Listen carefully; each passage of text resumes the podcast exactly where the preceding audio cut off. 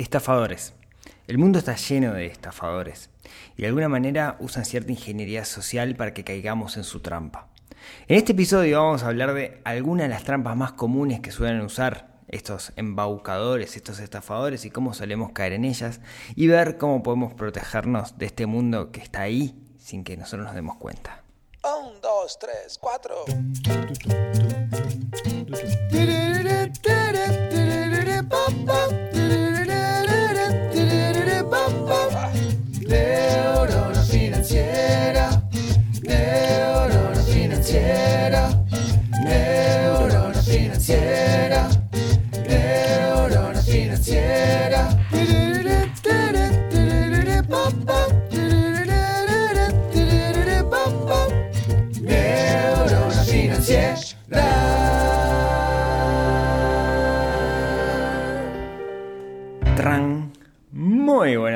Tardes, noches para todos. Bienvenidos a este episodio número 150 del podcast de Neurona Financiera. Acá a escuchar un tipo. Llegamos al número 150, número redondo, pero es un número más. Muchas gracias por acompañarme. Mi nombre es Rodrigo Álvarez, soy el creador, soy quien está detrás de este proyecto que arranca como un blog, sigue como un podcast, un libro, videos, cosas, etc. Pero cuyo objetivo es que aprendamos a dominar nuestras finanzas y no suframos nunca, nunca más por dinero.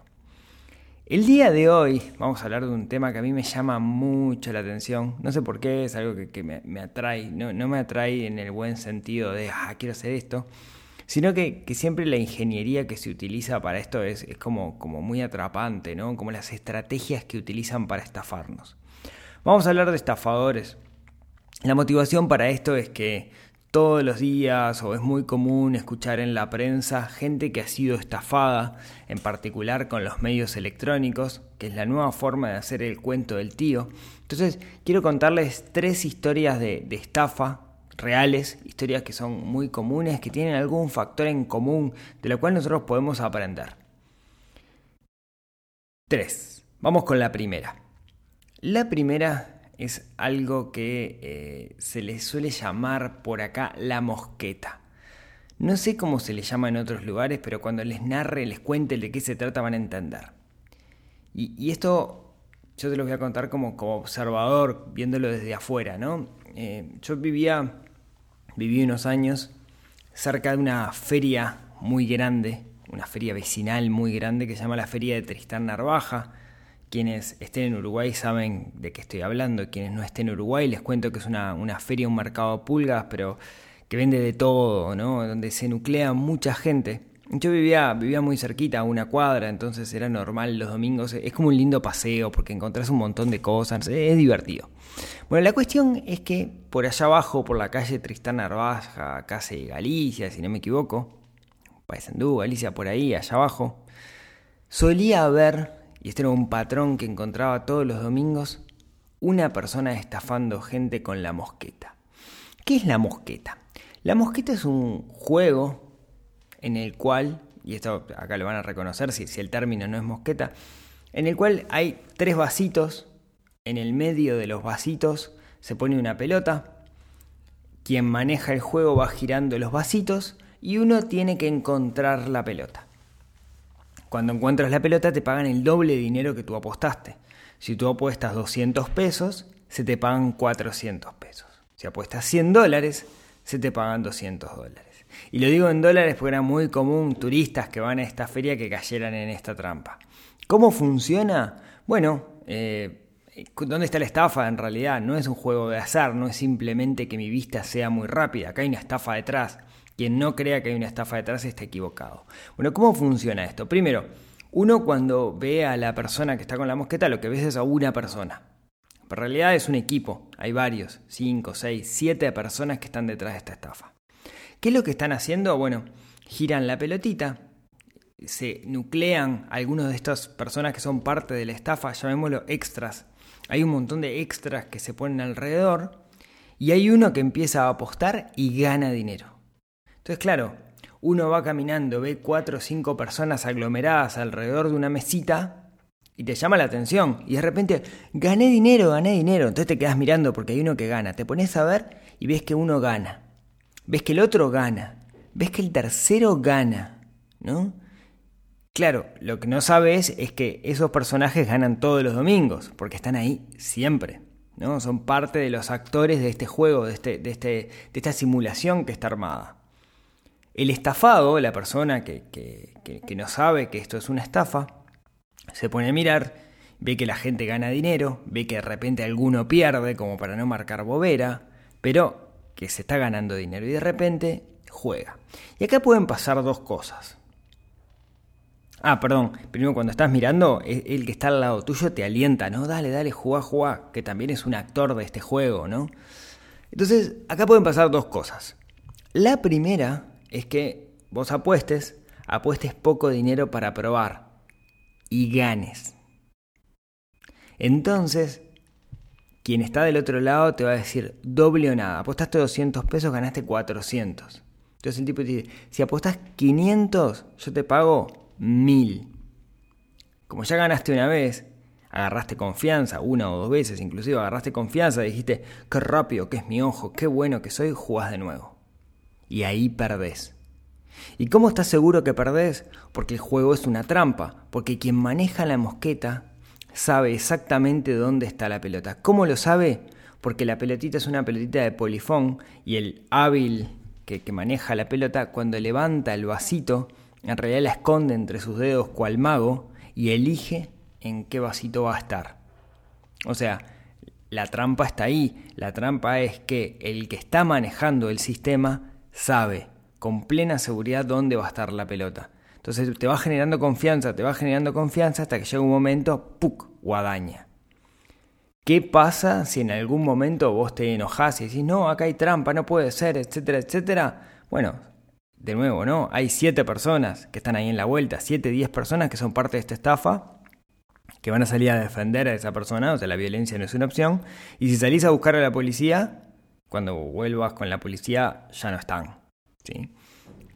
De hecho, la mesita esa que arman es muy movible, ¿no? Es justamente para, para poder escapar. ¿Cuál es la, principal, digamos, la, que, en dónde se genera la, la, la, perdón, la estafa acá? Primero, vos ves un montón de gente que está confiando en el sistema, que son los que ganan, que son parte de la estafa, ¿no? O sea, se te genera una confianza por prueba social. La prueba social son aquellas personas que viste que están ganando. Entonces, si fulano está ganando, ¿por qué yo no voy a ganar? ¿No? Ahí, y de repente ves que pierde también alguno, pero, pero en su mayoría ganan. Y ahí es donde vos decís, caramba, eh, acá, hay, acá hay chance. Ah, otra cosa, el que paga cuando va a pagar saca un montón de billetes, o sea, te da la impresión que puede pagar, que tiene el dinero para hacerlo. Entonces, hay una prueba social de que este tipo puede pagar porque hay gente que puede pagar y que hay gente que ha ganado, ¿no? Y eso te convence por esa prueba social. Y después se te genera el, bichito de ganar, ganar, ganar, ¿no? Ganas una vez, ganas dos, cuando vas tres, que es una apuesta grande, será guadaña y ahí es donde te matan. ¿Qué lo que busca? Generarte como cierta confianza en el sistema. ¿Sí? Quédense con eso porque eso de la prueba social es parte de las herramientas que utilizan los estafadores. ¿no? Eh, aquello de este, si mil moscas comen caca, ¿cómo comer caca puede estar equivocado? ¿no? O sea, se intenta eso, de que si mucha gente accede a algo y aprueba algo, entonces seguramente yo sienta que soy yo el que está equivocado. Bien, pasamos a otra segunda estafa, que está súper común y en términos informáticos se le llama phishing. Phishing. ¿Phishing? Sí. A ver, básicamente es. Eh, acá se abusa, digamos, de, la falta de conocimiento de las personas eh, de, tecnología en general, ¿no? Yo puedo enviar un correo, por ejemplo, que sea arroba un banco no sé, por ejemplo, existe el Banco República, ¿no? acá en Uruguay tenemos el Banco República, la página web del Banco República es brow.com.uy, Banco de la República Oriental del Uruguay. Yo puedo crear un dominio que sea brow o mi brow o cosas por el estilo, digamos, sea, muy, muy similar, que dé la impresión de ser la página del banco. Digo brow como podría decir cualquier otro banco. O inclusive puedo mandar un correo que se vea que es arroba bro, pero por más que el, destinatario de donde sale el correo, perdón, el, el, destinatario no, el, remitente, no sea arroba bro. Eso existe la tecnología como para poder hacerlo, en particular si, si el banco no se protege. Entonces me llega un correo que miro y es, mm, dice Banco República, y en la dirección, si, si soy hilo un poco más fino, la dirección también dice que es algo relacionado con el Banco República. Por ejemplo, mibrow.com.uy. Entonces, de repente me dice, eh, estimado Rodrigo, hemos tenido una alerta de seguridad, entonces le pido por favor que ingrese a esta página y ponga su eh, usuario y su contraseña y para verificar que esté todo en orden para, que no le bloqueemos la cuenta y te ponen como un sentido de urgencia, ¿no? Algo dramático. Entonces, claro, uno entra a esa página y es la página del Bro. Pero no es la página del Bro. Cuando uno ve la dirección, alguna sutil diferencia hay.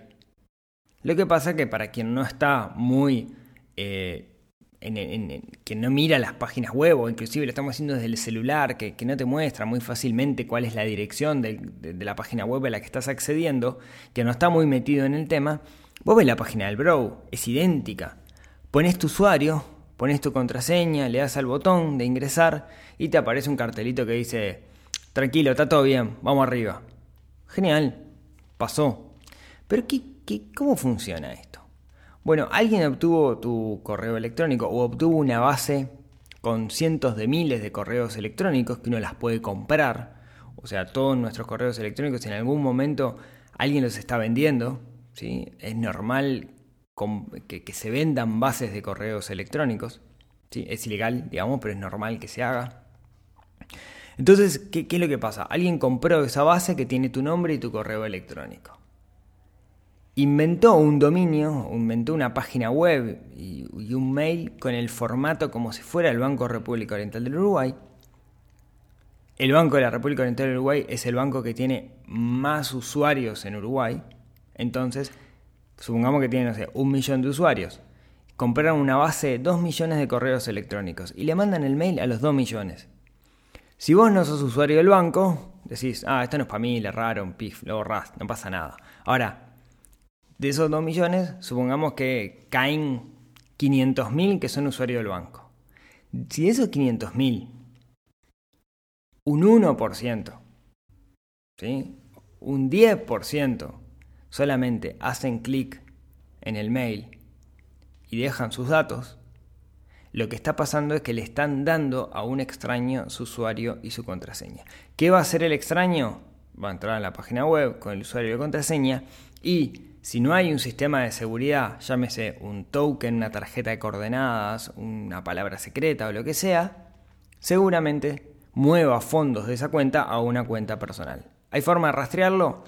Difícil, difícil. Las hay, digamos, tecnológicamente podría llegar a ser, pero es difícil. Esto se llama phishing y es súper común, súper común y por eso los bancos y las instituciones dicen, nosotros nunca jamás te vamos a solicitar en un correo electrónico tu usuario y tu password.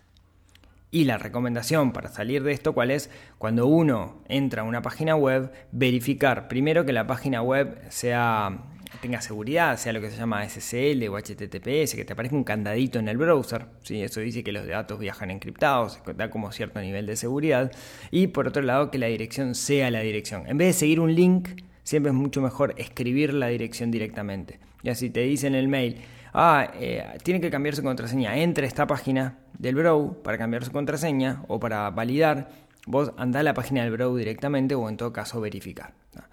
Esto, digo, digo el Brow como puede decir cualquier banco, digamos, hace poco pasó con una tarjeta prepaga que se llama Mi Dinero, ¿no? Eh, es súper común y está lleno de estafadores haciendo esto porque es relativamente barato hacerlo. Cuanto más volumen le tiras, más posibilidad. ¿Es ilegal? Sí, es ilegal. Es súper ilegal.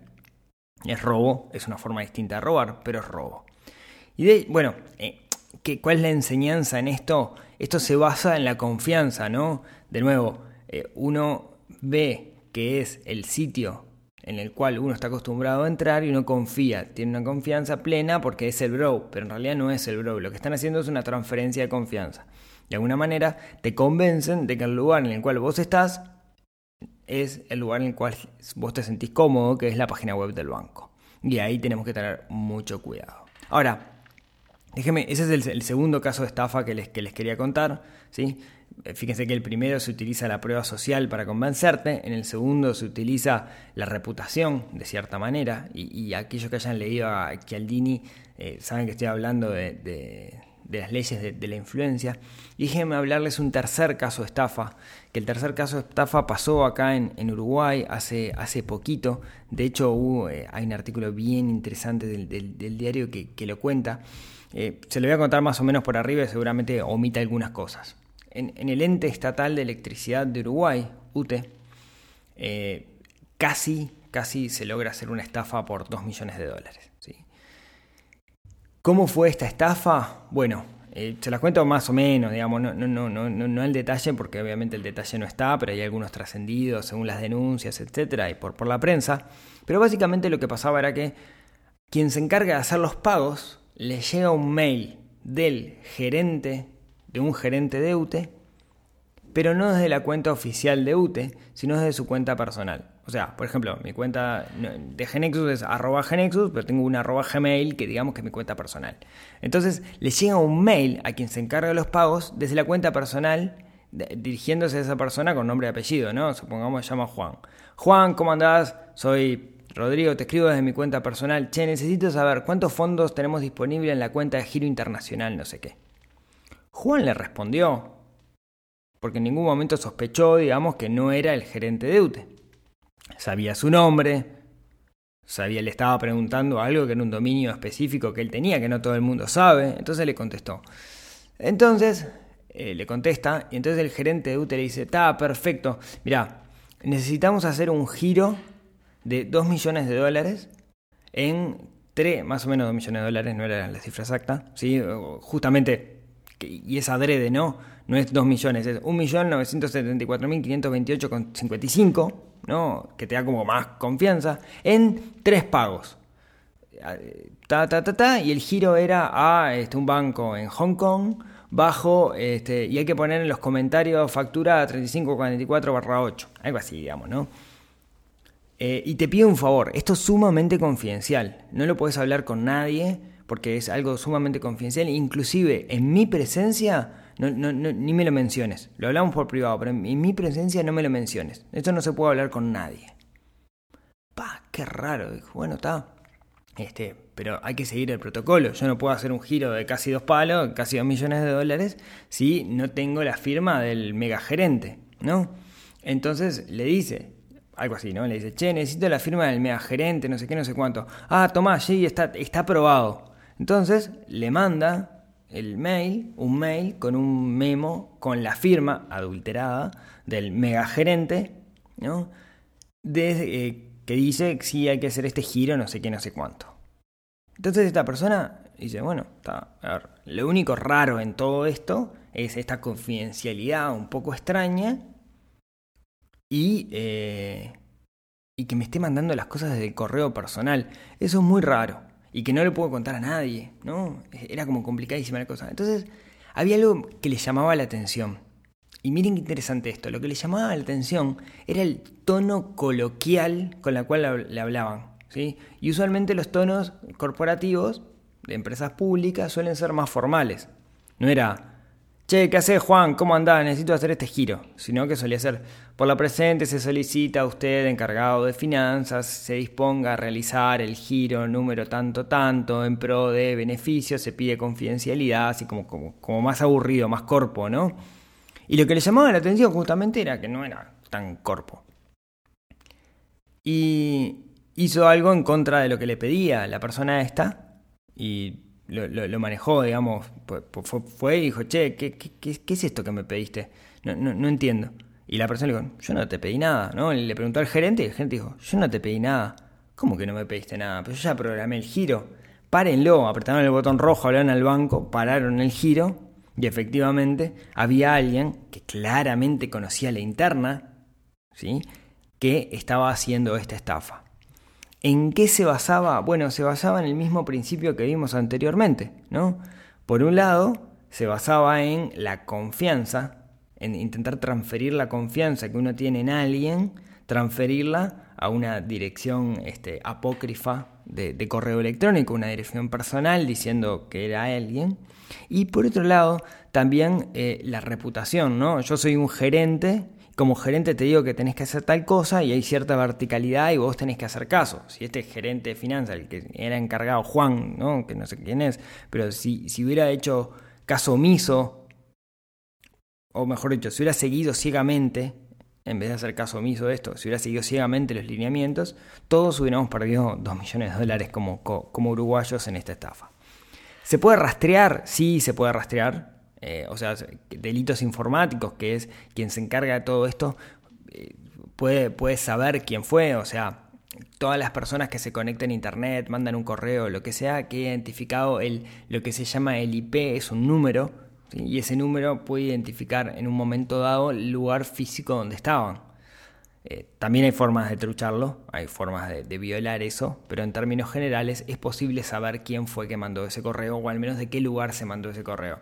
Si le mandó alguien desde su casa, está, marchó, digamos, ¿no? Eh, pero, pero, bueno, por suerte esto se pudo detener.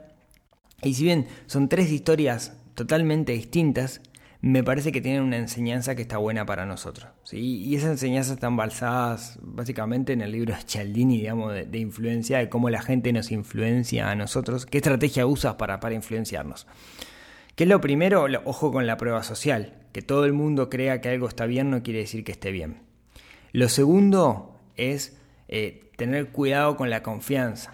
Cuando nosotros confiamos ciegamente en alguien, simplemente porque identificamos patrones visuales, diseños, etcétera, como que es lo correcto, eso no quiere decir que sea lo correcto necesariamente. Y lo tercero, lo tercero es la reputación. ¿A qué me refiero? La reputación que tenía el gerente en una estructura vertical, como era el caso de esta empresa pública, donde se le pedía a alguien que hiciera algo eh, que guardara secreto bajo estricta, eh, digamos, bajo estricta reserva. Justamente lo que se estaba poniendo ahí era, reputación no es la palabra, ¿no? Sino es... Eh, es como la cadena de mando, ¿no? Cuando uno viene acostumbrado a hacer caso ciegamente sin pensar, ahí es donde comienzan los problemas. Una cuestión, todos somos eh, posibles estafados en algún momento.